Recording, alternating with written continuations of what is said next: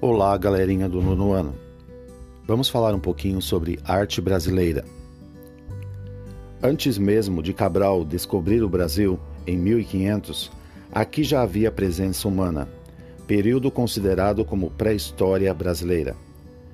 Essas antigas civilizações deixaram suas marcas impressas no tempo, através de suas produções artísticas é através do estudo iconográfico dessas manifestações que podemos perceber seu modus vivendi. Embora os ameríndios desenvolvessem coisas em comum, sabe-se que cada cultura possuía talentos distintos, materializados em artefatos de arte, segundo suas necessidades cotidianas e ritualísticas.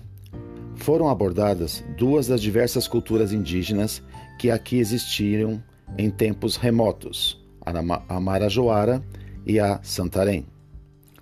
A cultura marajoara, além da cultura santarém, é considerada como uma das mais avançadas, ricas e interessantes.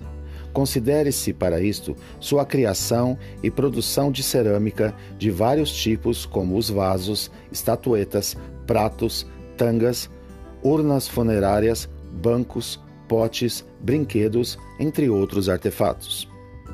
Alguns historiadores nomeiam a cultura santanense de Tapajônica, em virtude de sua localização próxima às margens do rio do mesmo nome.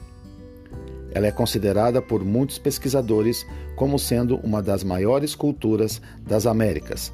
Seus objetos, confeccionados em cerâmica, possuem características marcantes e muitos fazem lembrar a arte chinesa antiga e o estilo barroco, devido à sua característica rebuscada e cheia de forças simbólicas.